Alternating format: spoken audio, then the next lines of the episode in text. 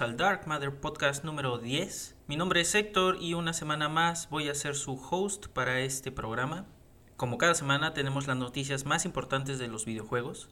Esta semana vamos a hablar de la serie de Sonic Mania, la nueva tecnología de Nvidia llamada RTX, del lanzamiento de PUBG para móviles, de cómo Vivendi vendió ya todas las acciones que tenía de Ubisoft y que ahora Ubisoft se va a expandir para traer nuevos juegos al mundo, de la expansión de CD Projekt Red que abre un nuevo estudio para la creación de Cyberpunk 2077, de cómo THQ y Nickelodeon se unen para crear algunas cosas, del lanzamiento de Dragon Ball Legends o al menos de su anuncio, del torneo que se anunció por parte de Nintendo de Splatoon 2 y Super Smash Bros. en el E3 de este año, de que God of War ya es Gold, es decir, al fin lo terminaron y pronto estará en nuestras manos, de Super Punch Out para el Nintendo Switch, de la nueva consola de Atari llamada VCS, y vamos a hablar un poco más a fondo acerca del Indies Showcase, este show en el que se mostraron todos los juegos indies de Nintendo,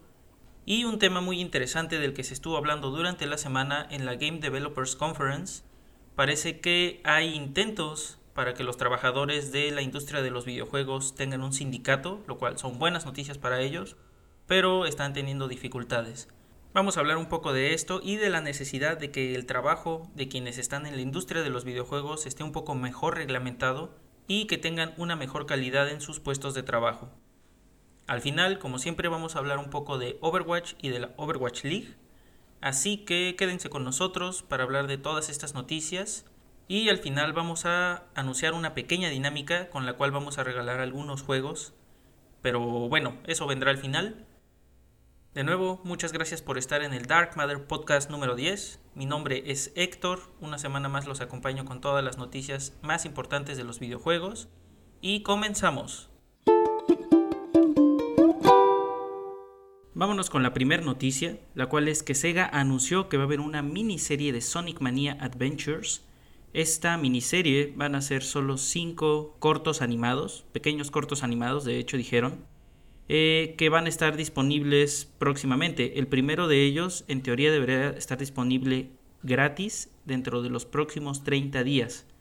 Esta serie animada o miniserie animada de Sonic Mania Adventures va a ser creada por el mismo equipo de animación que hizo el opening para el juego de Sonic Mania y la música va a estar a cargo de T. López, quien también hizo la música para Sonic Mania.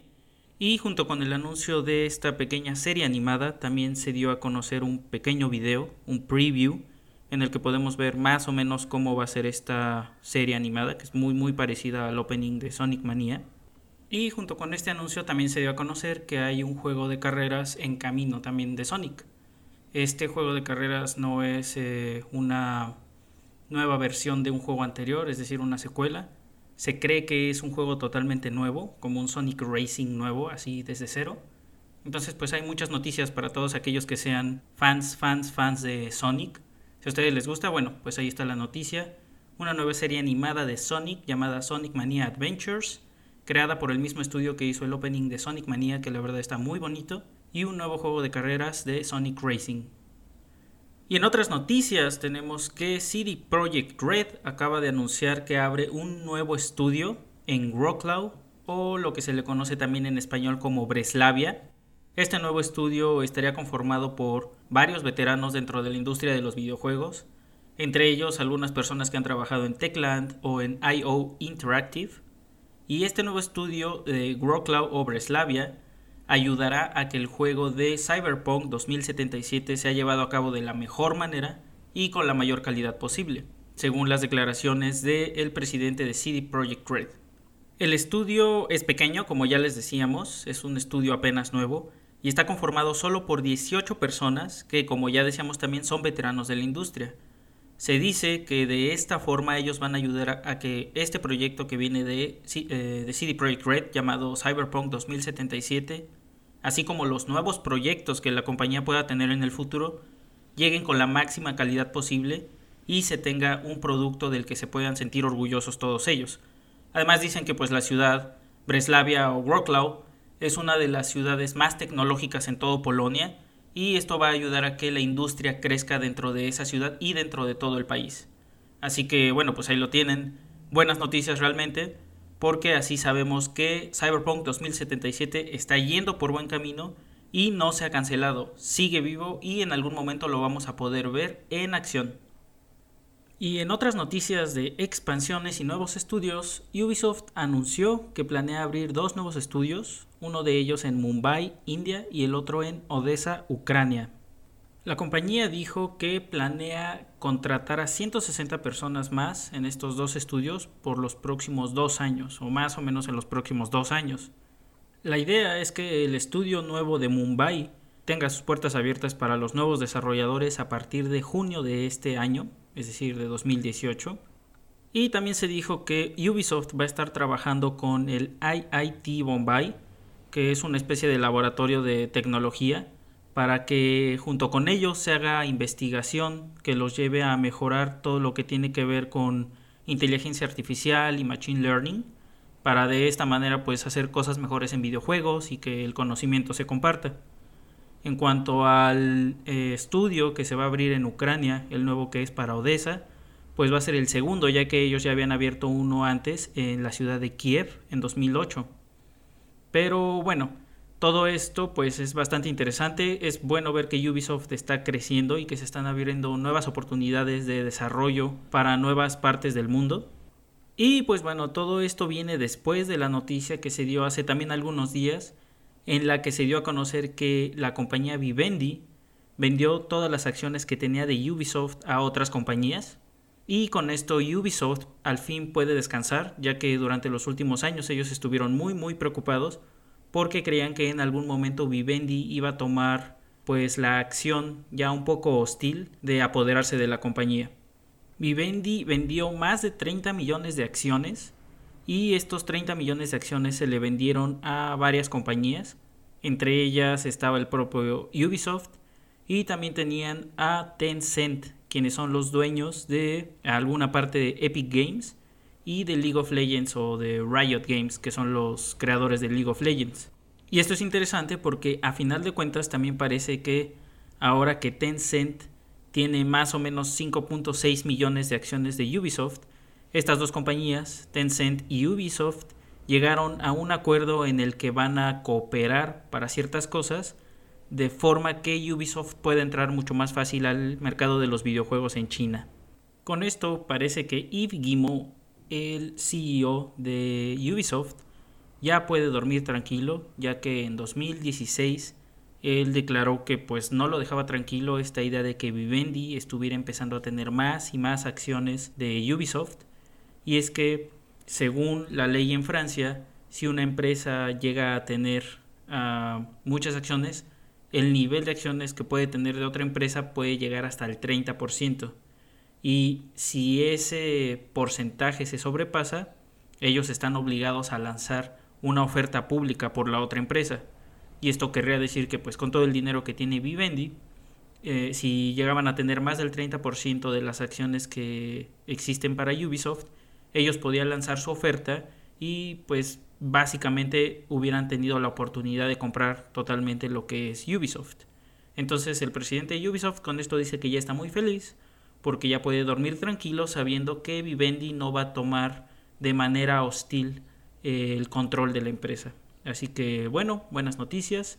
Ubisoft llega a un acuerdo con Vivendi y venden las acciones que tenían de la empresa. En otras noticias tenemos que PUBG ya está disponible para dispositivos móviles, siguiendo la tendencia que empezó con Fortnite apenas hace un par de semanas. Ahora PUBG ya también se encuentra disponible para dispositivos móviles, tanto iOS como Android. Y bueno, eh, al principio solo estuvo disponible en China, pero ahora parece que ya, ya, está disponible en muchas más regiones. Yo acabo de revisar en Android y sí se puede descargar. No soy muy fan de PUBG, así que pues la verdad es que no lo he probado. Pero ya hay varios videos y ya hay varios reportes acerca del juego. Y al parecer se trata de un port bastante, bastante bueno. Y bueno, aunque no es exactamente el mismo juego, pero se le acerca mucho Obviamente pues no puedes tener las mismas eh, gráficas y a lo mejor no puedes tener la misma fluidez del juego, pero quienes lo han jugado dicen que se trata casi del mismo juego y que se puede disfrutar de la misma manera que el juego que tienes para PC. Así que si ustedes son fans de este tipo de juegos de Battle Royale, pues ahí tienen que uno de los más famosos, PUBG, ya está disponible para dispositivos Android y iOS.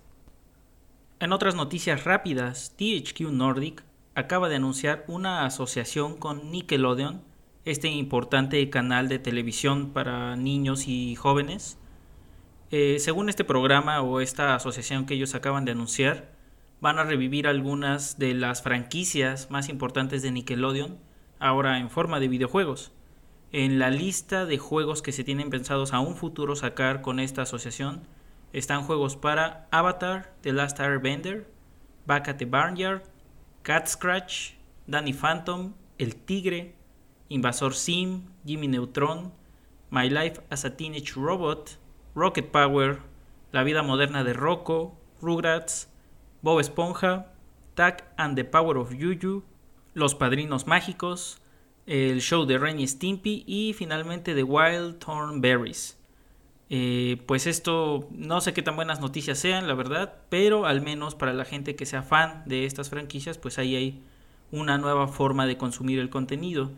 Eh, todavía no se sabe si van a ser historias originales o van a tener que ver con las historias que ya hemos visto en cada una de estas series animadas dentro de Nickelodeon, pero parece que es un negocio bastante grande para TH Nordic y para Nickelodeon, ya que van a poder pues explotar un poquito más la fama de estas franquicias. Así que ahí tienen. THQ Nordic y Nickelodeon se asocian para sacar juegos de las franquicias más importantes del canal de televisión. En otras noticias de juegos móviles tenemos que Bandai Namco acaba de anunciar el juego de Dragon Ball Legends. Este será un juego de batallas de cartas en las que podrás controlar los poderes de tu personaje por medio de cartas que vas a tener disponibles. Y se habla también de que el juego va a tener actuación de voz y que los personajes van a ser totalmente en 3D. Además este juego llegará a dispositivos iOS y Android. El juego además va a tener una sección en la que tú vas a poder pelear con jugadores de todo el mundo y se habla también de que va a haber un personaje desarrollado desde cero por el mismísimo Akira Toriyama y que va a estar dentro de este juego. Además de que la historia también se va a centrar en las aventuras de Goku y todos sus compañeros y sus amigos. El juego aún no tiene fecha exacta de salida, pero tiene un time frame que es el verano de este mismo año. Entonces ahí lo tienen. Si ustedes son muy fans de Dragon Ball, pues este juego Dragon Ball Legends llegará a iOS y Android en el verano de 2018. En otros temas, tenemos que Nintendo anunció que va a tener el primer torneo de Super Smash Bros. para Nintendo Switch en el E3 de este año. Y no solo eso, también estará el World Championship Tournament de Splatoon 2 en el mismo evento. Estos dos torneos se llevarán a cabo el 11 y 12 de junio en el E3 y justo antes se llevarán a cabo los torneos de Splatoon 2 US y Canada Inkling Open 2018. Sin duda lo más importante de esto es que será la primera vez que veamos Super Smash Bros. para Nintendo Switch en acción. Esto quiere decir que el juego ya está casi listo o que ya está listo y que la gente ya lo va a poder jugar y ver en el E3. La otra es que definitivamente Nintendo tiene el interés por crear un eSport con estas dos franquicias, tanto con Smash Bros. como con Splatoon. Y están tratando de llevar los torneos y están tratando de hacer que la gente compita mucho más con estas dos franquicias. Así que son buenas noticias. Lo mejor de todo es que probablemente ya veamos Smash en su forma final. Así que ahí tienen. Nintendo va a tener un torneo de Super Smash Bros. y otro de Splatoon 2 en el E3 de este año, el 11 y 12 de junio. Y en más noticias de Nintendo, también tenemos que se anunció el Arcade Archives de Punch Out. Este juego saldrá el 30 de marzo en Japón en la eShop para Nintendo Switch. Eh, como en el arcade original se tenían dos pantallas, una en la que arriba podías ver como los status y en la parte de abajo podías seguir la acción de la pelea. En el Nintendo Switch vas a tener la oportunidad de cambiar la configuración para poder poner el Nintendo Switch de manera vertical y que se pueda distribuir como si fueran dos pantallas una encima de otra. Eh, pues nada más eso, simplemente se acaba de decir que se anunció este Arcade Archives de Punch Out que saldrá el 30 de marzo en Japón y va a costar 823 yenes. Todavía no se sabe si va a estar disponible en otras tiendas dentro de la Nintendo eShop, Eh, con esto me refiero a otras regiones. Y si va a estar disponible, cuánto va a costar. Así que habrá que esperar a que haya más detalles. Y bueno, eso es todo. Arcade Archives de Punch Out para Nintendo Switch el 30 de marzo por 823 yenes en Japón. Y en otras noticias también tenemos que God of War ya es Gold. Esto quiere decir que el desarrollo del juego ya terminó completamente y está listo para empezar su producción en masa. Esto debería de empezar cuanto antes ya que el juego sale el 20 de abril.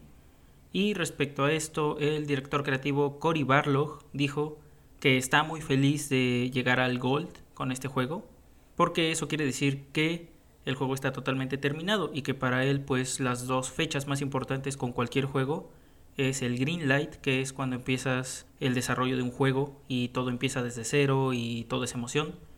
Y la segunda fecha más importante pues definitivamente es cuando llegas al gold, porque esto quiere decir que has terminado y que el juego pues ya solo lo único que le falta es que se produzca en masa y que se mande a las tiendas para que la gente lo pueda comprar. Y también en este post menciona Cory Barlog que pues este juego es especialmente bueno para él y que el final de este juego le gusta mucho porque como la historia es acerca de un padre y un hijo, él quería agradecerle a su padre pues todo lo que hizo por él y la forma en que lo apoyó para que siguiera con sus sueños por siempre. Entonces, pues es la noticia. God of War ya es Gold y está listo para su producción y en cuanto sea la fecha de su salida pues ya estará listo para las tiendas, así que nada que temer, no hay retrasos más y todo listo para God of War. En otras noticias totalmente diferentes tenemos que Atari al fin dijo cómo se va a llamar la nueva consola que piensa lanzar. El nombre de esta será Atari VCS. Y bueno, esto lo anunciaron en la Game Developers Conference.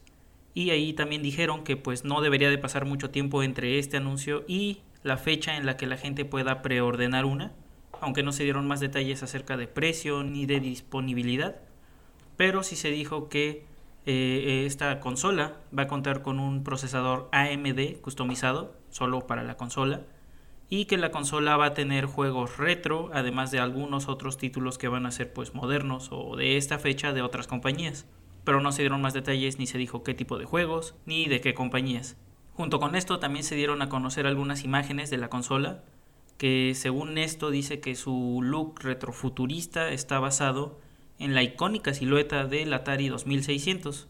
En las imágenes también podemos ver que se alcanza a ver ahí un joystick, como pues, un control como los antiguos, que nada más es la palanca y un botón. Y también un control un poco más moderno que se parece mucho al de la Xbox, en el que ya tenemos dos joysticks y tenemos el D-pad y botones y triggers y todo eso. Entonces, aunque no hay más detalles, ya desde el año pasado se había dicho que la consola podía costar entre 250 y 350 dólares. Ahora lo único que falta pues es que se confirme cuándo va a estar disponible y cuáles son los juegos que va a traer, tanto clásicos como juegos modernos que dijeron que iba a haber de nuevas compañías. Pero bueno, al menos ahora ya tenemos más detalles. Eh, la consola de Atari se va a llamar Atari VCS y se supone que debería de estar lista en algún momento de este año. En otras noticias, Nvidia acaba de anunciar su nueva tecnología, la cual permitiría básicamente iluminar una escena en tiempo real con calidad cinematográfica. Esta nueva tecnología se llama Nvidia RTX y básicamente pues lo que es es real time ray tracing. Esto, como ya decíamos, pues equivale a iluminar una escena de forma cinematográfica en tiempo real. Esto se hace desde hace muchos años en la industria del cine, pero los videojuegos pues nunca lo han podido tener ya que hacer esto necesita muchísimo poder de cómputo. Necesitas una computadora muy potente o una granja de servidores muy muy potente para poder realizar una escena que tenga real-time ray tracing. Eh, según Nvidia, con esta tecnología se podría llevar esto a los videojuegos, ya que sería en tiempo real. Para esto, ellos han hecho pues ya muchas pruebas sin embargo, esta tecnología solo estaría disponible para las nuevas tarjetas gráficas de Nvidia que son de la línea Volta y pues hasta ahora no ha salido ninguna de esas, están ya en planes, pero no hay ninguna que haya salido al mercado. Nvidia también dijo que pues ha hecho una asociación ya con Microsoft, una asociación muy fuerte para poder llevar esto al DirectX Ray Tracing API o DXR, que es propiedad de Microsoft para que estos juegos puedan pues tener esta tecnología en Windows. Sin embargo, pues no se sabe todavía cuándo va a salir ni cuánto tiempo va a tardar como en llevarse a cabo en los juegos, en los nuevos engines que tengan las empresas y pues tan solo como, en todo lo que tiene que ver con el ecosistema de Windows ni siquiera se tiene seguro en qué momento va a estar listo. Y como ya decíamos, pues esta tecnología que es exclusiva de Nvidia solo trabajaría con sus nuevas tarjetas y estas ni siquiera han salido al mercado, entonces eso todavía lo hace algo mucho más lejano. Sin embargo, ya hay varias empresas que han hecho demos y que han estado trabajando con prototipos de esta tecnología. Entre ellos están 4A Games, que son quienes hacen Metro, Epic Games, que son los dueños del Unreal Engine, Remedy Entertainment, quienes desarrollaron este juego de Quantum Break, entre otros, ¿no? También ya salió creo que por ahí un demo de EA donde explican un poco más cómo puedes tener reflexiones y refracciones y tener el ambient occlusion y un montón de cosas que tienen que ver con cómo se ilumina una escena en tiempo real dentro de un videojuego o dentro de un demo, aunque no sea videojuego. Entonces, esta tecnología parece que en un futuro va a ser muy importante. Nvidia ya dio un primer paso para esto y justo un poco después de que se anunciara esta tecnología de Nvidia, AMD, quienes son pues los competidores directos de Nvidia, dijeron que también ellos están trabajando directamente con Microsoft para llevar una tecnología de este mismo tipo a los hogares de las personas. Sin embargo, no se dieron más detalles. Obviamente esto va a ser más del lado de AMD y probablemente como ellos suelen tener un ecosistema un poco más abierto, esté disponible en muchas más plataformas. Y además dijeron que pues esta tecnología de AMD en teoría podría ser usada con cualquier combinación de CPU y GPU. Entonces, bueno, esto de Nvidia es aparte. Su tecnología RTX solo va a funcionar con sus tarjetas. Volta, que todavía no están disponibles y la tecnología pues no tiene todavía para cuándo, pero ya fue anunciada y se espera que en el futuro haya juegos que puedan aprovechar esto. Así que ahí tienen, Nvidia anuncia su nueva tecnología de real-time ray tracing llamada Nvidia RTX. Y ahora pasamos a noticias de Nintendo, porque esta semana hubo un Indies Showcase en el que se mostraron todos los juegos independientes que vienen para el Nintendo Switch. Entre ellos tenemos Mark of the Ninja Remaster, que es un remaster del juego que salió en 2012. Tenemos también otro juego llamado Fantasy Strike, que es una especie de juego de peleas, que es un poco eh, convencional. Bueno, es más bien no convencional. Tiene ahí unas mecánicas de juego un poco extrañas para manipular el tiempo y otras cosas. También salió otro que se llama Just Shapes and Beats, que es un juego de ritmo y al parecer va a traer música de un montón de personas que hacen chiptunes para videojuegos o que simplemente hacen música de chiptune. Y pues se ve que va a estar bastante padre. Este sale en el verano de 2018. Luego una de las sorpresas de la noche, en este caso fue un juego llamado Garage, que es un top-down shooter en el que pues vamos a tener que pelear como contra zombies y monstruos y otro tipo ahí de criaturas extrañas. Es un poco como pixel art y se ve bastante sangriento, un poco violento, muy al estilo de las películas de serie B, como zombies y todo ese tipo de cosas. Y lo interesante de este es que aparte es una de las exclusivas que va a tener el Nintendo Switch en cuanto a juegos independientes. También se presentaron Pool Panic como un juego de billar con aventuras. Es un juego muy extraño porque en este parece que todo está relacionado con el billar. Tú tomas el papel de la bola blanca y vas como por diferentes escenarios hablando con otras bolas de billar y tienes que hacer ciertas misiones, etcétera, pero todo está relacionado con el billar. Entonces llega un punto en el que el gameplay se convierte en un juego de billar dentro de este juego de aventuras y tú como jugador tienes que pegarle a la bola para que le pegue a otras bolas con las que puedes hablar dentro de este escenario y bueno, está muy raro este juego viene desarrollado por el estudio de Adult Swim Games, que bueno, ahí tienen un estudio muy extraño y no sé con quién más están trabajando, pero se ve bastante padre. Este juego tiene que salir en alguna parte de este año, aunque no dieron fecha.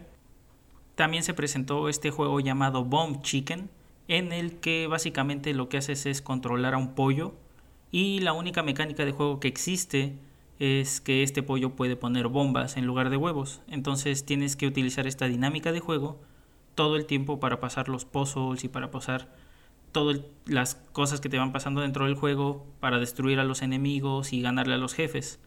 Eh, hasta donde se pudo ver en el gameplay, no hay otra cosa que puedas hacer. No puedes saltar, no puedes hacer ningún tipo de dash, ni tienes como power-ups. Al menos eso fue lo que se vio. Pero bueno, con esta dinámica de poner las bombas, puedes subir a otros niveles, puedes matar a los enemigos, puedes abrir puertas, etc. Entonces se ve bastante entretenido. Este no es una exclusiva de Nintendo Switch, parece que después va a salir en Steam y otras plataformas. Y se supone que este de Bomb Chicken también sale en el verano de 2018. También se anunció una versión remasterizada de Lumines, este juego de ritmo que salió hace muchísimos años para la consola de PlayStation. Creo que salió primero para el PSP y luego de ahí saltó como a celulares y luego tuvo ahí otras eh, versiones también en la consola de PlayStation. Pero ahora llega al Nintendo Switch, pues para quienes sean amantes de estos juegos de ritmo y puzzle y que aparte tienen como un poquito de Tetris y cosas así. Bueno, pues Lumines Remastered también va a salir en teoría este año, aunque todavía no se sabe exactamente cuándo y esta versión va a tener single player y multiplayer local. Por lo que igual si tienes amigos que les guste esto, pues vas a poder jugar en la misma pantalla con ellos. Otro juego que se anunció es uno llamado Reigns, Kings and Queens, que parece que va a tener ahí una onda cooperativa multiplayer.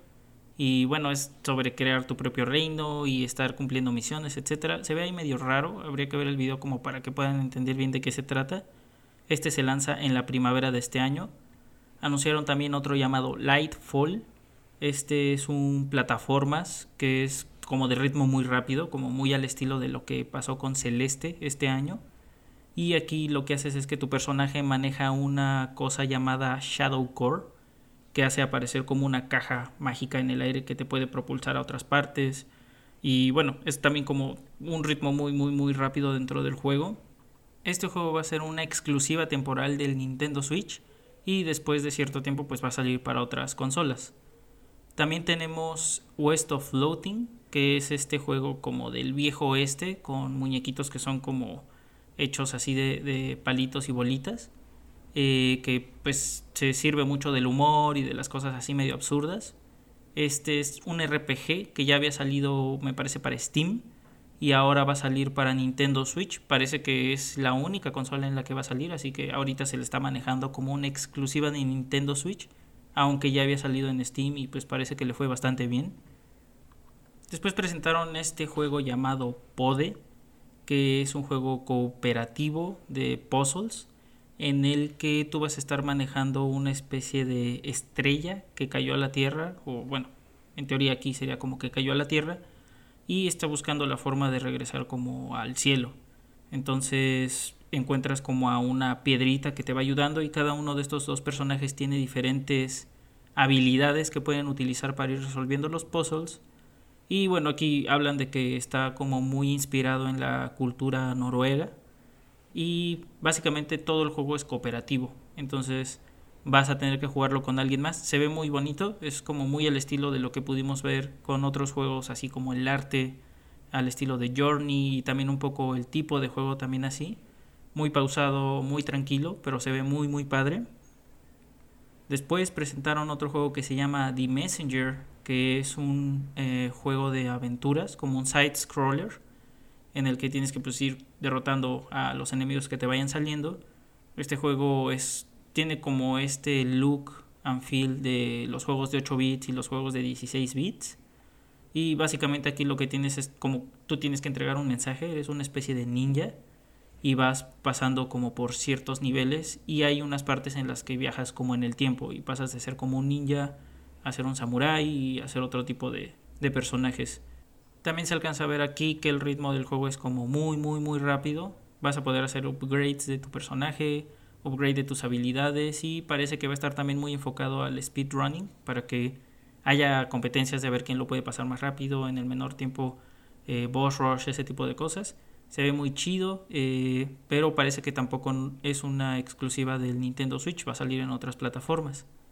Anunciaron también otro juego llamado Bath North, que es una especie de RTS eh, con roguelike, una especie como de de Age of Empires, pero con otro tipo de elementos que aparte le dan un poco más de dinamismo. Y en teoría en esto lo que vas a hacer es defender como tu isla.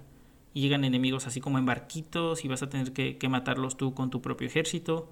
Se ve raro allí, también tiene como un estilo visual un poquito como muy artsy. Pero bueno, habrá que ver, ya al menos el, el video se ve bastante chido. Se supone que este va a salir primero en Nintendo Switch en el verano y ya de ahí va a salir en otras plataformas. Y finalmente anunciaron The Banner Saga 3, este juego que es una especie de mezcla entre RPG y juego de estrategia. Eh, anunciaron que la tercera parte va a llegar a Nintendo Switch y que también las primeras dos entregas de la serie van a llegar, aunque no dijeron cuándo. Y creo que este fue uno de los anuncios más importantes, ya que The Banner Saga ha demostrado que es un buen juego y es un juego que tiene muchos seguidores. Pero esos fueron todos los anuncios que hubo en el Nindies Showcase. La verdad es que no hubo grandes sorpresas.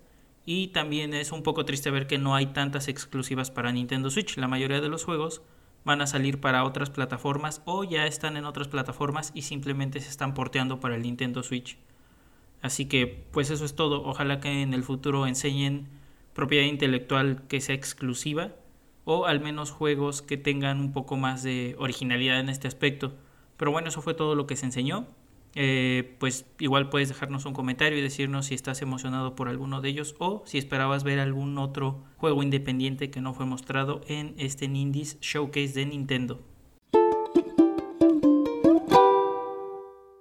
Y ahora vamos con un tema del que me gustaría hablar un poco, ya que en los últimos días ha estado haciendo mucho ruido esto. No tiene mucho que ver con algún título en especial o con algún eh, lanzamiento de un videojuego importante, esto es más bien un tema importante para la gente que trabaja dentro de los videojuegos y estoy hablando del tema de la sindicalización de los trabajadores de la industria de los videojuegos. Ahora, creo que es importante hablar de este tema en específico. Uno, porque últimamente se ha estado hablando mucho de eso. Dos, porque finalmente es un problema muy grande el que está tratando de resolver, el cual es tratar de evitar que los trabajadores de la industria de los videojuegos estén, valga la redundancia, trabajando bajo circunstancias poco justas para ellos. Y otra razón también es que mucha de la gente que pues gusta de este hobby que son los videojuegos o de este estilo de vida que son los videojuegos, está interesada en algún momento trabajar dentro de los videojuegos, hacer videojuegos, ser artistas 3D, ser escritores para videojuegos, diseñar niveles, ser directores de videojuegos, etcétera, quieren estar dentro de los videojuegos, mucha gente no solo quiere jugarlos, también quiere hacerlos. Entonces, creo que es importante desde este momento empezar a hablar de este tipo de cosas, empezar a hablar de lo injusto que puede ser trabajar en los videojuegos y de lo pesado que puede llegar a ser, y de cómo hay gente que incluso prefiere abandonar este tipo de, de actividades, porque pues al final, dependiendo de en dónde te toque trabajar, y bajo qué proyectos puede que se convierta en una total pesadilla. entonces, pues eh, por eso me gustaría mucho hablar de este tema, además de que se le estuvo dando mucho enfoque en la semana pasada, que fue la Game Developers Conference, ya que en esta serie de conferencias que se llevaron a cabo durante toda la semana pasada, un grupo llamado Game Workers Unite estuvo repartiendo flyers y panfletos y estuvo tratando de hablar con la gente, no solo dentro de las conferencias, sino fuera de ellas. Eh, estas conferencias se llevan a cabo en San Francisco, entonces pues al final del día, cuando todas las conferencias terminan, mucha gente se reúne en los bares que están cerca, en los restaurantes, en las plazas públicas, y allí este grupo llamado Game Workers Unite utilizó este tiempo y estos espacios para hablar con la gente y tratar de hacerles ver que eh, sindicalizarse podía llegar a ser una buena idea. Dentro de la conferencia o dentro de estas conferencias hubo una mesa redonda que organizó Jen McLean, quien es la jefa o la presidenta de un grupo llamado International Game Developer Association. Según lo que podemos leer en un artículo de Kotaku, esta mesa redonda se llamó Sindicalización ahora, pros, contras y consecuencias de la sindicalización. Y esta mesa redonda estaba enfocada a hablar con gente que estuviera interesada o que tuviera dudas acerca de lo que podría significar sindicalizarse como grupo que trabaja dentro de la industria de los videojuegos. Jan McLean, esta señora que como decía es la jefa del Game Developers Association, de la International Game Developers Association, se dedicó a hablar con la gente y a decirles básicamente que pues una sindicalización no iba a resolver todos los problemas de la industria, ya que mucha gente estaba de un lado totalmente o totalmente del otro, ¿no? Eh, es como que estaba muy polarizado el asunto. Mucha gente pensaba que la sindicalización resolvería todos los problemas que tiene la industria de los videojuegos en cuanto a la gente que trabaja dentro de ella. Y otro grupo de personas pensaba que, pues, ¿para qué hacerlo, no? Si al final eso no iba a ayudar ni iba a resolver todos los problemas. Entonces, dentro de esta mesa redonda, pues se trató de ver los pros y los contras y cómo la sindicalización podría ayudar a esto. Sin embargo, parece que las cosas pues no fueron tan bien, ¿no? Eh, Jen McLean, esta señora, al final pues se sabe, o, lo que podemos leer en este artículo de Kotaku, se dice que ella está un poco en contra de la sindicalización, ya que cree que esto no va a resolver todos los problemas que existen. Y aquí, bueno, creo que es importante hablar o empezar a hablar acerca de cuáles son los problemas que existen dentro de la industria de los videojuegos. Eh, uno de los problemas más importantes que existen o de los problemas más comunes que hay dentro de la industria de los videojuegos es el crunch time. Y cuando decimos crunch time o cuando escuchen crunch time, realmente a lo que se refieren es a horas muy, o a días de trabajo muy prolongados. Esto quiere decir que eh, la gente puede llegar a trabajar 12, 14 horas al día. Y bueno, definitivamente esto no es nada bueno. Eh, generalmente el crunch time sucede cuando una fecha de entrega se aproxima. Es decir, si tu fecha de lanzamiento de un juego es el, el día X, probablemente dos o tres meses antes del día X, todo el equipo de desarrolladores esté trabajando 12 o 14 horas diarias incluso los fines de semana, porque muchas veces el tiempo no es suficiente para arreglar todos los bugs ni para agregar todos los features que se quieren tener dentro de un juego. Entonces a lo que se recurre es a estas a estos días o a estas jornadas de trabajo muy muy prolongadas, lo cual se conoce como crunch time. Este es uno de los de los problemas mucho más arraigados de la industria de los videojuegos y uno de los problemas que se quieren resolver con esto. Pero no es el único problema, hay otros problemas que son muy grandes y que afectan a mucha gente, como los despidos eh, masivos de gente de estudios, el cierre de estudios sin siquiera, ya saben, decir como agua va, sino simplemente saben que, pum, hoy se cierra el estudio y ya no tienen trabajo, ¿no? Eh, muchos estudios ayudan a la gente que se queda sin trabajo a que vaya a entrevistas, crean ferias de empleo, etcétera, pero eso no quita que en algún momento se les esté eh, quitando esta fuente de ingresos para que ellos puedan pues eh, subsistir. Eh, también pues obviamente la diferencia en cuanto a contratos y la diferencia en cuanto a cuánto se le paga a quién y por qué trabajo está haciendo. Eh, no hay un estándar dentro de la industria en cuanto a cuánto debe de recibir como paga, por ejemplo, un artista visual, cuánto debe de recibir un escritor, un diseñador de niveles, un director, etcétera, ¿no? No existe ni un estándar ni existe un, eh, ¿cómo llamarle? Como un piso base, como una base en la que puedes decir, bueno, de aquí para arriba es lo que se le debería de pagar a alguien que hace assets en 3D o a alguien que escribe capítulos para videojuegos o a alguien que se está encargando de la producción. Entonces, como no existe eso, también hay mucha disparidad en cuanto a cuánto se le paga a cada quien dentro de la industria de los videojuegos entre otros muchos problemas, ¿no? Es decir, problemas que a lo mejor ustedes pueden encontrar en su trabajo del día a día, los van a encontrar también en la industria de los videojuegos. Sin embargo, y este es uno de los problemas más grandes también que existe, en la industria de los videojuegos esto se ha normalizado precisamente porque la gente que entra a trabajar en los videojuegos es muy apasionada de su trabajo.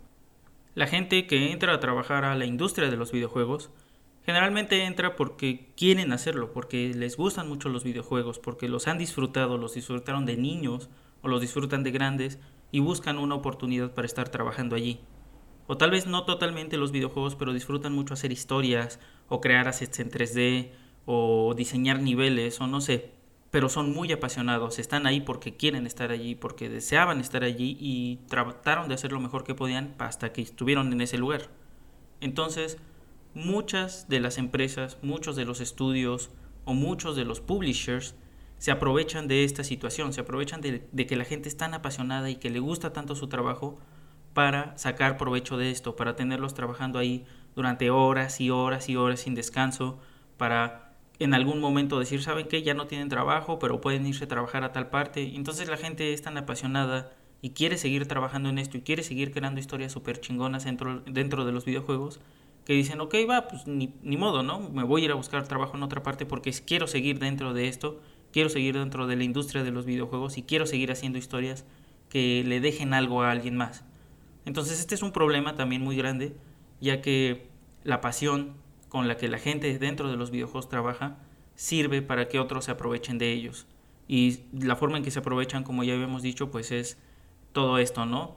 Eh, jornadas de trabajo súper, súper extendidas, sin descanso, eh, no tienen un, salario base o un piso en cuanto a salario para que de ahí todos puedan ver qué tanto deben de, ganar.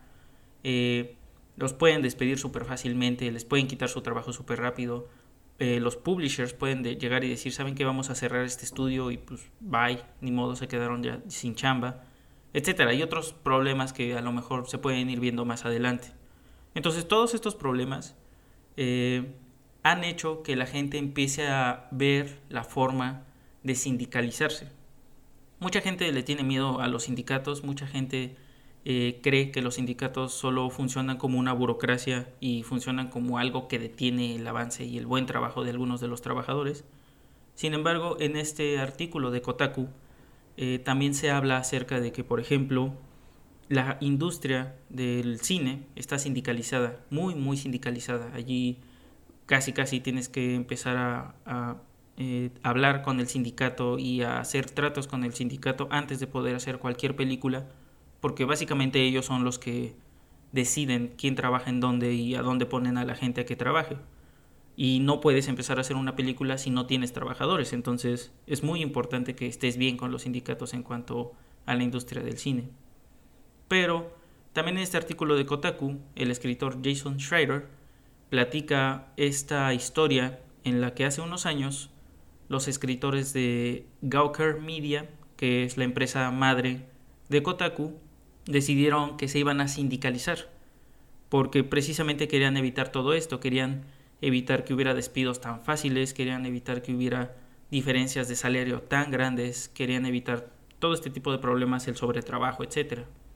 Entonces ellos decidieron empezar a ver cómo sindicalizarse, cuáles eran los pros, cuáles eran los contras, y empezaron a informarse y al final Goker Media fue la primera empresa de comunicación o en cuanto a escritores que se sindicalizó. Y esto pues definitivamente no es poca cosa, ya que Goker Media es no solo padre de Kotaku, sino también es padre de Goker, Deadspin, Jezebel, Gizmodo, Lifehacker y Halopnik.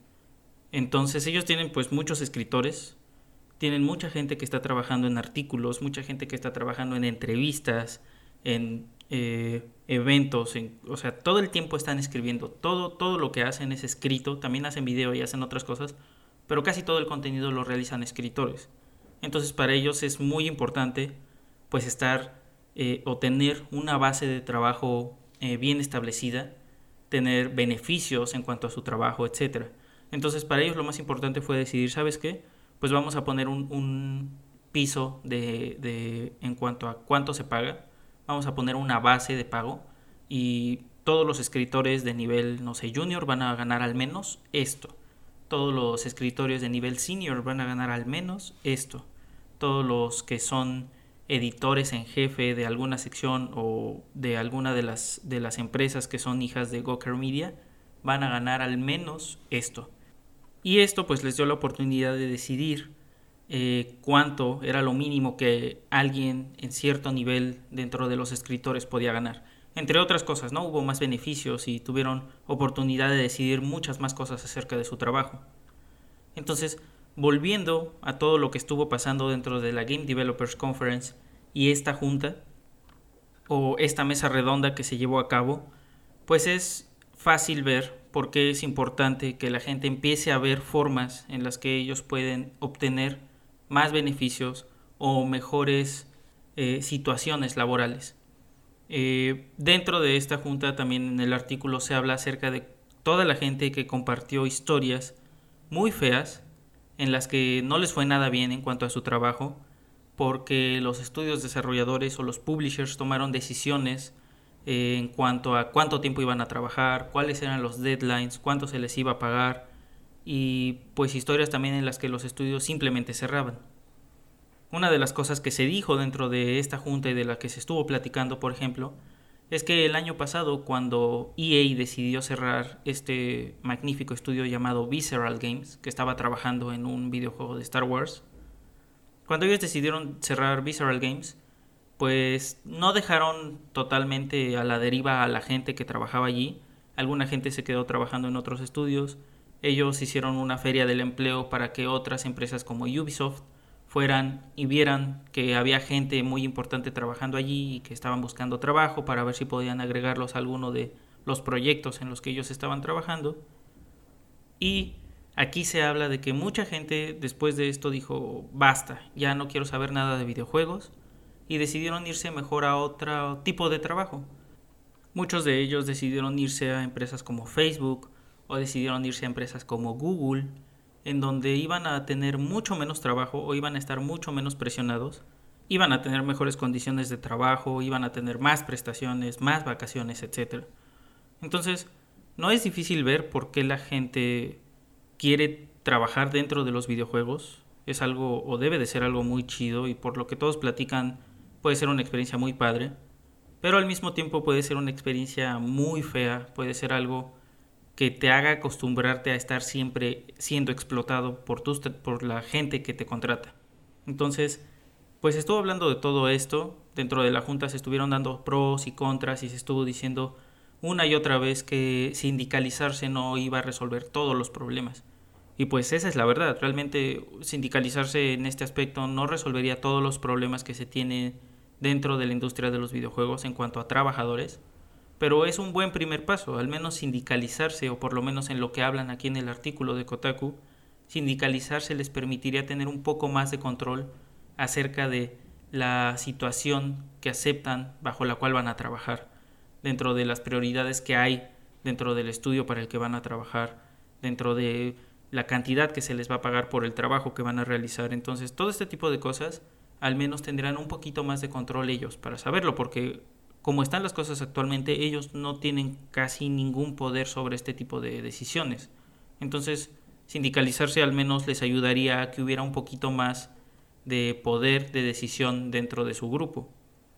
Eh, una de las cosas que también se estuvieron diciendo dentro de estas juntas y uno de los problemas que la mayoría de la gente veía en cuanto a la sindicalización era que ellos decían que en cuanto hubiera sindicalización dentro de este grupo de trabajadores de la industria de los videojuegos, las empresas iban a empezar a migrar todo el trabajo a trabajo outsourcing o a trabajo en otros países. El outsourcing es básicamente cuando una empresa le da todo su trabajo a una empresa externa y sin que esta empresa externa trabaje directamente con ellos bajo un contrato, o sin que esa empresa tenga como todos los beneficios que la empresa que les está dando el trabajo eh, le da a sus trabajadores. Eso es el outsourcing. Y el otro problema que la gente veía con esto de sindicalizarse era que probablemente esto hiciera que las empresas dijeran, ah, pues mejor le vamos a dar nuestro trabajo a gente en otros países, ¿no? A gente en China o a gente en la India o a gente en esos otros países donde la gente que va a trabajar para nosotros no esté sindicalizada y sea más fácil deshacernos de ellos o sea más fácil que las condiciones laborales no sean tan buenas y que el pago no sea tan alto, etcétera. Sin embargo, todo este tipo de situaciones pues ya suceden, todo este tipo de cosas ya pasan actualmente y nada los detiene de hacerlo.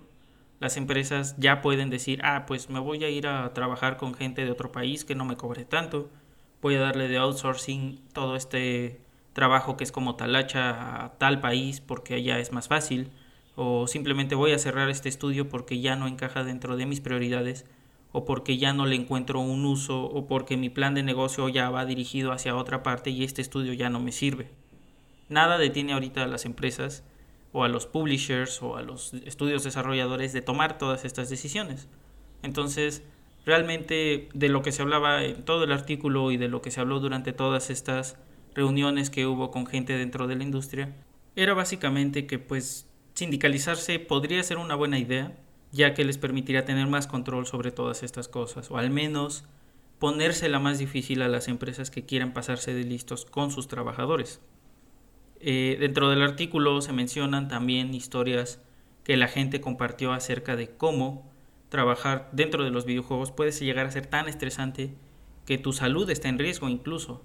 Eh, cuando las horas de trabajo son tan extendidas, cuando trabajas 12, 14 horas diarias y tienes que ir a trabajar los fines de semana y tienes que arreglar cosas porque si no toda la responsabilidad cae sobre ti, porque si no el producto no va a ser tan bueno como, como el estudio quisiera, pues esto genera tanto estrés y les genera tanta preocupación a la gente que su salud empieza a decaer muchísimo. La gente empieza a enfermarse mucho y empieza a tener muchos problemas psicológicos y les genera muchos, muchos problemas de salud. Y estas son cosas a lo mejor de las que no se habla tanto dentro de todo lo que se habla siempre sobre los videojuegos.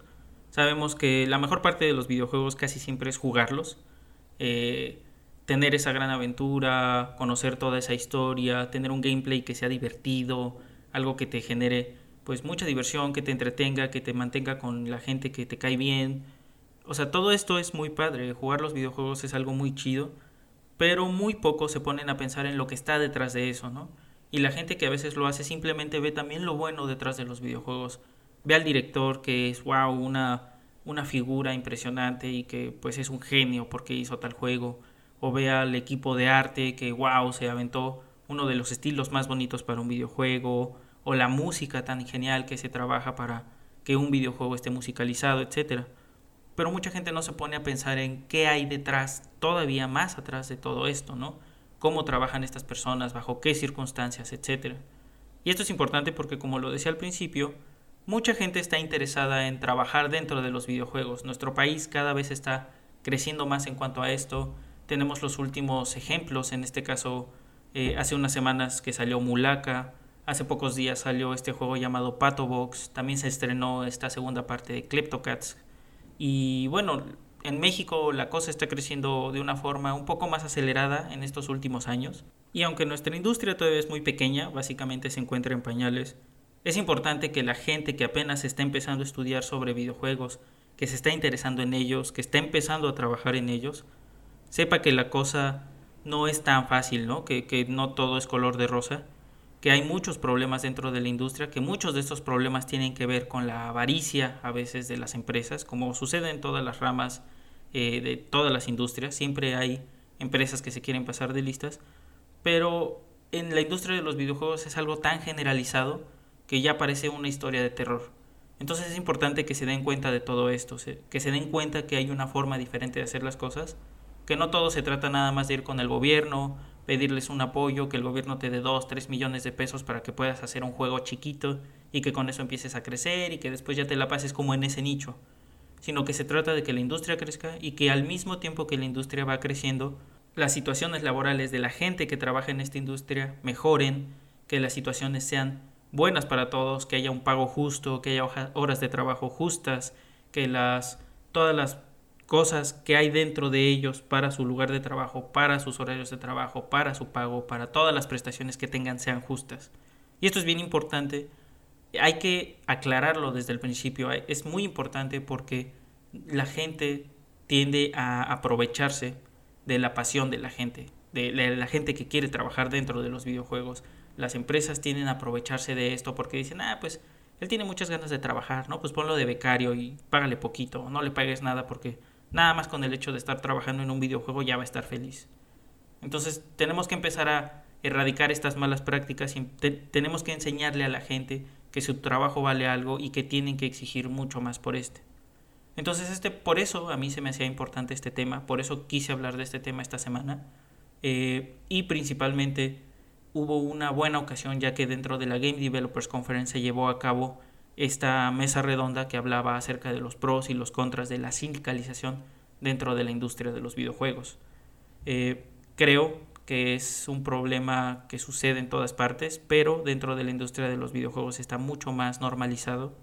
Y creo que es un buen momento para empezar a hablar de eso Y solo hace falta que un solo estudio o que una sola empresa decida tomar el paso para que los demás le sigan. Y bueno, ya de ahí para adelante pues se verá qué fue lo bueno que salió, qué fue lo malo que salió, qué se puede mejorar, cuáles de esas buenas prácticas se pueden traer a países como el nuestro que estamos creciendo y cómo hacerle para que tal vez si no se sindicaliza, al menos que las eh, situaciones laborales de la gente estén a favor de ellos y no en contra. Entonces, pues esto fue el tema de esta semana.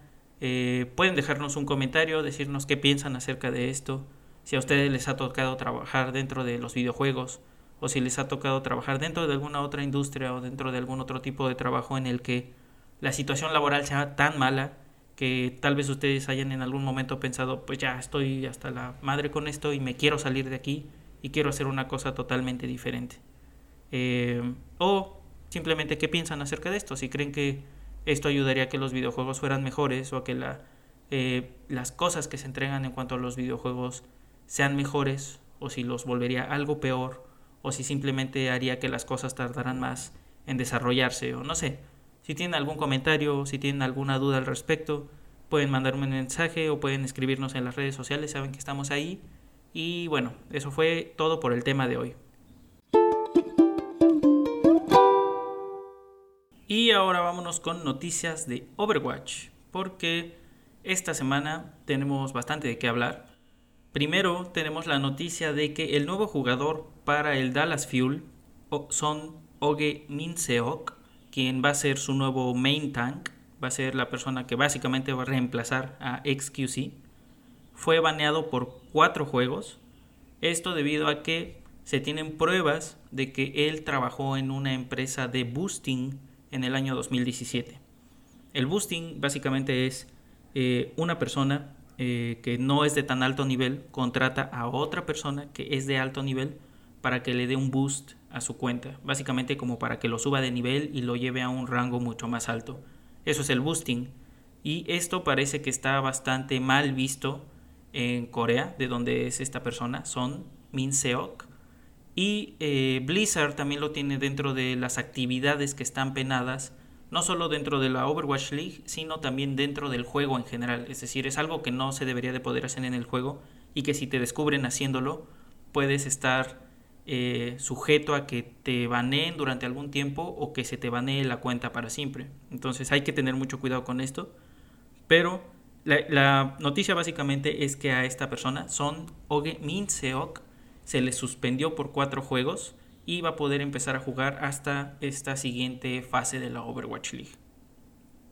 Otra de las noticias importantes que hay dentro de Overwatch es que hace apenas un par de días, o creo que fue ayer, se dio a conocer que va a haber un nuevo feature dentro del juego que se llama Avoid as Teammate, que prácticamente quiere decir evitar como compañero. Este feature o esta nueva característica del juego, básicamente lo que te va a permitir hacer es escoger a dos personas o, ¿cómo decirlo? No escoger, sino decidir dos personas que no quieres que estén en tu equipo, nunca.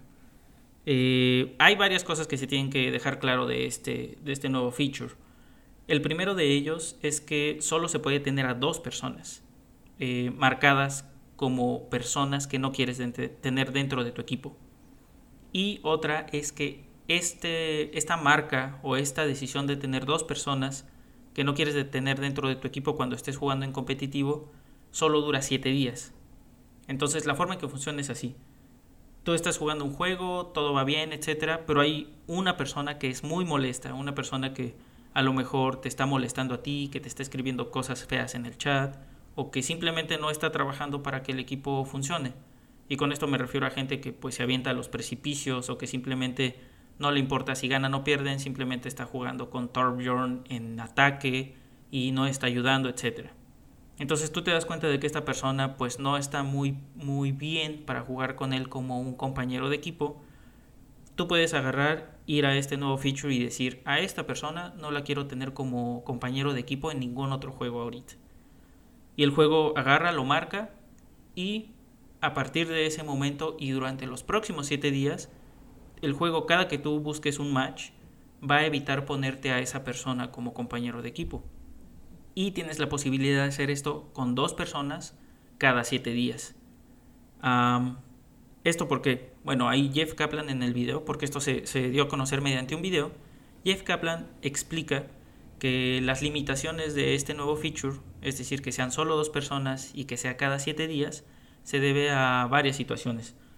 Una, la primera de que sean solo dos personas, es que cuando tú haces esto, cuando tú decides que no quieres tener a una persona dentro de tu equipo, esa persona eh, se va a evitar de todas las formas posibles que esté en tu equipo. Sin embargo, esto también va a hacer que el tiempo de espera que hay para que tú encuentres un match sea más largo. Esto porque obviamente hay horas del día en las que hay menos gente conectada. De toda esa gente que está conectada, no toda la gente es de tu mismo nivel. Y de la gente que hay de tu nivel, probablemente tú tengas esta persona o estas dos personas marcadas como que no las quieres tener en tu equipo. Entonces, hacer el matchmaking se vuelve un poquito más complicado y va a llevar más tiempo, pero no debería de haber tanto cambio en esto. Sin embargo, si se empiezan a agregar dos, 3, 5, 7 o si hay un número ilimitado de gente que no quieres tener en tu equipo, pues el matchmaking sería no imposible, pero llevaría muchísimo más tiempo encontrar una partida en la que haya gente que sea de tu nivel y con la que tú sí quieres jugar. Entonces esa es la razón de que sean solo dos personas. Y el hecho de que dure 7 días es porque pues en algún momento te vas a encontrar con más gente que a lo mejor con la que no quieres jugar y porque tampoco es justo que tengas tú a una persona marcada que no quieres jugar con ella nunca jamás en la vida. Porque pues hay gente que en algún momento simplemente está troleando, o gente que después de que se les marca que es una persona con la que nadie quiere jugar, pues agarran la onda y empiezan a hacerlo mejor, ¿no? Empiezan ya a trabajar en equipo y se dan cuenta de que están haciendo algo mal, porque probablemente lo que estaban haciendo no lo hacían para molestar a los otros, sino porque creían que así se jugaba el juego, o creían que estaban simplemente eh, cotorreando ahí con sus amigos, no sé. Entonces estas son las razones. Este feature es muy importante, la verdad es que por los comentarios que yo vi de la gente, lo aplaudieron mucho, a la gente le gustó. Y va a servir mucho para evitar a esas personas que de plano no quieren ayudar a que el juego vaya bien. Y con esto me refiero a gente que molesta mucho en el chat, a gente que no quiere jugar para ayudar al equipo, o gente que simplemente no le importa y nada más está allí para echar desmadre, cuando realmente lo que la parte competitiva es pues juegas para ganar, ¿no? Entonces juegas para lograr una misión en equipo y para tener comunicación, etcétera. Entonces es muy diferente a eso, a jugar quick play, en la que pues sí, igual tratas de hacerlo, pero también sirve mucho para practicar con los héroes que quieres aprender a usar, etcétera. Entonces este feature de avoid as teammate o evitar como compañero de equipo va a estar pues muy interesante. Falta ver cómo funciona al final porque seguramente va a tener o va a traer más problemas consigo, pero es un buen paso para empezar a evitar a toda esa gente que es muy molesta cuando estamos jugando en competitivo. Otra de las cosas rápidas que nada más quiero mencionar es que también en la semana se dio a conocer o que se filtró uno de los rulebooks o uno de los libros guía en cuanto a las reglas que se deben de seguir dentro de la Overwatch League. Esto crea controversia por varias cosas, pero la principal es porque desde hace tiempo la gente se ha quejado de que no saben cuáles son las reglas esenciales dentro de la Overwatch League. Esto porque, bueno, hemos visto que hay muchos jugadores a los que se les ha baneado, se les han puesto eh, multas por hacer cosas que se supone que no deberían de hacer, se les ha dado de baja, incluso, por ejemplo, ahora con XQC. Y bueno, la gente se pregunta cuáles son realmente las reglas dentro de la Overwatch League, ¿no? ¿Qué se tiene permitido y qué no se tiene permitido? ¿Cómo se debe de comportar un jugador profesional en la Overwatch League, etcétera? Y bueno, pues hace unos días se filtró lo que parece ser el libro de reglas de la Overwatch League, y el libro, es, o al menos la parte que se ha filtrado de, este libro de reglas, es algo extensa y la verdad es que es muy, muy burda. Se habla de que, por ejemplo, eh, si tú estás en la Overwatch League como un jugador profesional, no puedes fomentar que la gente compre otros juegos que no sean Overwatch o juegos de Blizzard, ¿no? Entonces, básicamente lo que te dicen es, ah, ok, eres un jugador de la Overwatch League, pues puedes jugar lo que quieras, siempre y cuando no le aconsejes a la gente que compre esas cosas de manera pública. Entonces, pues a lo mejor a ti te está gustando mucho otro juego y tal vez dices, ah, pues se lo voy a recomendar a, mis seguidores en Twitter o así. Pues no lo tienes permitido, simplemente esa es una de las cosas que podrían hacer que te multen o que te baneen por algunos juegos. Entre otras cosas, ¿no? Que son muy, muy burdas. Aquí solo quería mencionar ese, esa, como esa situación, porque la verdad es que es muy raro. Todavía no se sabe si ese libro es real o no, ya que fue una filtración así como que muy espontánea y creo que no ha habido nadie que asegure que sí es un libro de reglas de la Overwatch League. Pero de ser así, pues eso explicaría cómo es que se toman las decisiones dentro de la Overwatch League, ¿no? En qué se basan eh, la empresa para decidir a quiénes multa, a quiénes banea por ciertos juegos, a quienes saca totalmente de la liga, etc. Y al ser tan burda, pues permite que haya mucho eh, como desconocimiento acerca de cómo se hacen las cosas, porque ni siquiera se tiene claro allí mismo. Otra de las cosas, por ejemplo, que, se dicen allí es que la Overwatch League tiene permitido poner cámaras en toda la casa donde viven los jugadores de la Overwatch League. Eh, todos saben, por ejemplo, que un equipo, por ejemplo, no sé, el New York Excelsior tiene su propia casa para que todos los jugadores vivan allí. El Philadelphia Fusion tiene todo una casa para que todos los jugadores vivan en esa casa y convivan y practiquen juntos, etcétera y así todos los, todos los equipos tienen su propia casa. Entonces la Overwatch League tiene permiso de poner cámaras en todos los cuartos para hacer un recording o para hacer una grabación de todo lo que está pasando con los jugadores. Y si quieren después ellos pueden utilizar estas grabaciones para hacer un reality show o para usarlo en medios, para usarlo en Facebook, en Twitter, en donde ellos quieran. Entonces, esto es muy extraño también, ¿no? Y también otra de las cosas, por ejemplo, que dice es que todos los streamings que haga un jugador de Overwatch League, eh, por ejemplo, no sé, XQC que hacía mucho streaming súper seguido, eh, una de las reglas decía que todos esos streamings básicamente eran propiedad del Overwatch League y que ellos lo podían utilizar a consideración y para lo que ellos se les diera la gana. Entonces son reglas muy extrañas, son reglas muy generales, muy burdas, que se pueden malinterpretar o que se pueden usar de una manera pues un tanto negativa y sin consideración de la gente que está creando ese contenido, por ejemplo en este caso de los streamings. Y bueno, solo quería mencionar esto para que si les interesa el asunto, pues igual den ahí una googleada rápida, pueden buscar esto acerca del libro de reglas de la Overwatch League que se filtró y ahí hay más información. Creo que todo está en inglés. No recuerdo que haya algún sitio o algún eh, portal que lo haya traducido ya en español. A lo mejor sí, sería cosa de buscar pero si les interesa probablemente lo más fácil sea que se vayan a las fuentes en inglés, ya que yo vi un par de ellas que sí habían transcrito algunas de las reglas que estaban dentro de este libro de reglas y pues sí está interesante leerlo al menos, aunque no sabemos todavía si sea real o no. Pero bueno, esa es la nota. El libro de reglas se filtró y la verdad es que está muy extraño, muy burdo y no le ayuda en nada a la gente que trabaja en la Overwatch League. Y finalmente pues toca hablar de lo que es la Overwatch League en cuanto a los juegos y a lo que ha pasado en este torneo. Una de las primeras cosas de las que quiero hablar es la sorpresa que nos llevamos con los cambios que hubo en el Dallas Fuel. Esta semana, la semana pasada, pudimos ver los cambios que se hicieron ahora en cuanto a la formación que se va a utilizar. Vimos que ahora Seagull, quien es un jugador flex, que puede utilizar varios desde defensa, eh, DPS, pero principalmente DPS. Ahora va a estar funcionando como tanque. Lo vimos jugar con Diva y la verdad es que lo hizo bastante bien. Su primer juego con esta formación fue contra el New York Excelsior y el juego estuvo muy, muy intenso. La verdad es que fue mucho mejor de lo que todo el mundo esperaba. Se fueron al quinto juego y les fue muy, muy bien. No ganaron al final, perdieron pero el juego estuvo muy padre y pudimos ver que esta nueva formación funciona mucho mejor de lo que muchos esperaban. Se nota que hay trabajo, se nota que quieren mejorar y se nota que ya el talento de cada uno de ellos está empezando a verse mucho más. Ya se ven más como un equipo bien formado, como un equipo bien organizado. Falta ver ahora que empiece la tercera fase, qué tal les va. Eh, su primer juego va a ser contra los Shanghai Dragons y pues yo creo que ahí les va a ir muy bien, la verdad, porque los Shanghai Dragons, la verdad es que pues sí están muy abajo en la tabla. Creo que son el peor equipo, pero el Dallas Fuel es el segundo peor equipo básicamente ahorita, entonces va a estar interesante. Y bueno, esa era la nota, ¿no? El Dallas Fuel está mejorando mucho, hubo muchos cambios. Seagull ahora está jugando como tanque y, por ejemplo, Mickey pasó de usar a Diva, ahora él está utilizando a Winston y parece que a estos dos les está yendo muy bien, están haciendo buena mancuerna como tanques y falta ver qué pasa una vez que llegue su jugador Oge, que va a ser el main tank supuestamente, vamos a ver qué es lo que pasa ahí. Pero hasta ahorita estos cambios están funcionando y pues qué padre por el Dallas Fuel. Si no vieron el juego, véanlo, les fue bastante chido. Eh, jugaron después con el London Spitfire. Ah, con ellos no les fue tan bien, se vieron un poquito más desorganizados, pero ya no se vieron tan mal como en, en juegos pasados. Y finalmente toca hablar del gran campeón de la Overwatch League para esta segunda fase, quien fue el New York Excelsior. Ellos se llevaron el premio de 100 mil dólares que se le da al primer lugar dentro de cada fase.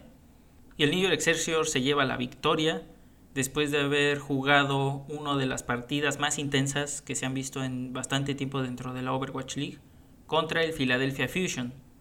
Las cosas pasaron de una forma muy rara porque después de la última semana quienes quedaron para las semifinales eran el Philadelphia Fusion y el London Spitfire.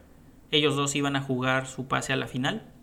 Después de un juego también bastante intenso y muy chido, Philadelphia Fusion se impuso, ganó y se fue a la final contra el New York Excelsior. Y después de un juego muy muy intenso en el que el Philadelphia Fusion tomó la delantera en algún punto ganando 2 a 1, eh, el New York Excelsior se levantó con la victoria al darle la vuelta y ganar 3 a 2. El juego estuvo muy padre. Lo mejor de todo fue que vimos que hay un equipo, o ya hay varios equipos, que se pueden poner al tú por tú contra equipos que son los favoritos y que están conformados solo por coreanos. Esto es bien importante porque pues desde hace tiempo se tiene la idea y es hasta cierto punto cierto que eh, los equipos coreanos pues son los mejores, ¿no? Que son dominantes, que son los que van a estar ganando todo el tiempo. Sin embargo, poco a poco se ha ido viendo que hay equipos ya que les dan batalla, hay equipos que ya les empiezan a ganar mapas, equipos que están a punto de ganarles y de dejarlos fuera de la liga o que están incluso, por ejemplo, en este caso con el Philadelphia Fusion, a nada de ganarles la, la corona de esta fase número 2. Y está muy chido ver tanta diversidad. Por ejemplo, el Philadelphia Fusion tiene jugadores de varias nacionalidades que hablan diferentes idiomas, de diferentes edades, etc. Y es muy padre ver que este equipo tan diverso se pueda poner al tú por tú contra un equipo de la talla del New York Excelsior, que pues durante toda la temporada, de hecho durante estas dos temporadas que ha habido, la fase 1 y la fase 2, han sido el mejor equipo en cuanto a cuántas partidas han ganado, cuántos mapas han ganado y cómo han llegado al final en la tabla, siempre en primer lugar. Entonces es bien interesante ver esto, está muy padre. Igual, pues felicidades al New York Excelsior, aunque dudo que alguien vaya a escuchar esto y si lo escuchan dudo que lo vayan a entender, pero felicidades de todos modos. Y felicidades también al Philadelphia Fusion, que se puso pues las pilas, le dio mucha batalla y estuvo a nada de poderles ganar. Se quedaron pues en el camino, ni modo, pero demuestra que sí hay mucho trabajo que se ha hecho, aunque queda mucho también por hacer, pero que son un equipo que ha crecido mucho y que otros equipos podrían llegar al mismo nivel que ellos. Entonces está muy muy padre, qué bueno. Y bueno, eso fue todo. El New York Excelsior es el campeón de la segunda fase de la Overwatch League y la tercera fase de la Overwatch League empieza el 4 de abril así que vamos a tener varios días de descanso. Mientras tanto, bueno, pues aprovechen para jugar en competitivo o jugar Quick Play o lo que sea. Ahorita ya tenemos a Brigitte allí disponible en Quick Play, así que aprendan a utilizarla. Y eso fue todo esta semana en cuanto a noticias de Overwatch. Y ahora vamos con lo último. Al principio dijimos que íbamos a dar un par de regalitos, así que pues ahí va. Voy a regalar un paquete con tres juegos independientes que seguramente muchos de ustedes ya conocen. Eh, voy a regalar un paquete con Bastion, Fez y Limbo. Seguramente si ustedes están muy metidos en esto de los videojuegos, pues ya saben que estos son tres juegos independientes que han sido aclamados por la crítica, son muy buenos, etc. Ya tienen unos años, pero si ustedes no han tenido la oportunidad de jugarlos o si quieren tenerlos en Steam, pues esta es oportunidad. Eh, los, tres, los tres juegos son claves para Steam, así que solo los van a poder jugar en plataforma PC. Creo que un par de ellos también están en Mac, pero a fuerza tiene que ser en computadora. Entonces, la dinámica va a ser bastante fácil. Primero tienen que seguirnos en Twitter. Allí pueden buscarnos como arroba blog-darkmother. Número 2, van a tener que también darle like a nuestra página de Facebook. Allí pueden buscarnos como arroba darkmotherblog o eh, Facebook diagonal darkmotherblog. Y finalmente en Facebook el día de hoy vamos a subir una imagen en donde vamos a poner nada más que hay un concurso, que hay una dinámica para ganarse estos tres juegos. A ese post le van a tener que dar like y compartirlo. Una vez que lo hagan, pues ya van a estar dentro de la dinámica para ganárselo y el ganador se va a eh, seleccionar de manera aleatoria entre todos los que hayan participado de manera correcta.